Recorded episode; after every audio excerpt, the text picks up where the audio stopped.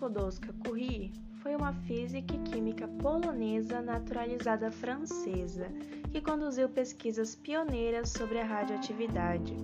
A futura cientista trabalhou como professora particular e governanta durante vários anos.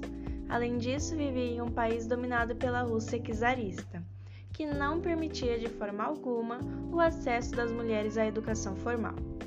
Marie Curie, por diversas vezes, montou grupos de estudos clandestinos para poder estudar e promover o conhecimento para outras pessoas.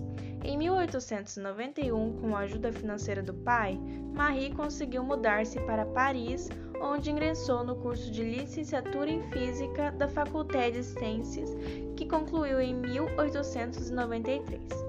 Durante sua busca por um tema e por um orientador para o seu doutorado, Marie conheceu o professor de física Pierre Curie, com quem acabou casando-se em 1895.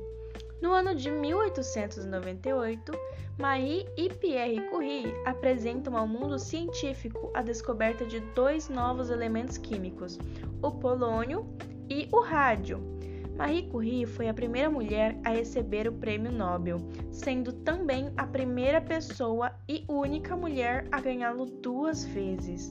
Durante muito tempo, Marie teve dificuldade em ser aceita no meio acadêmico e de pesquisa, que ainda era por sua maior parte formada por homens.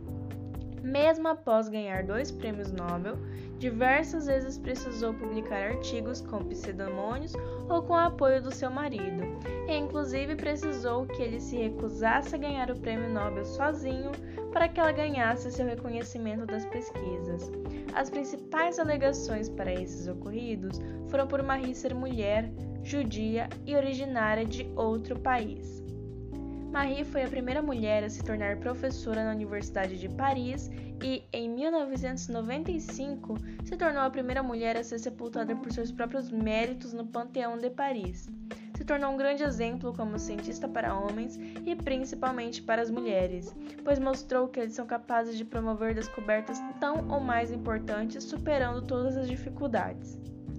Marie Curie morreu em 4 de julho de 1934 com leucemia por decorrência às décadas de exposição à radiação em suas pesquisas.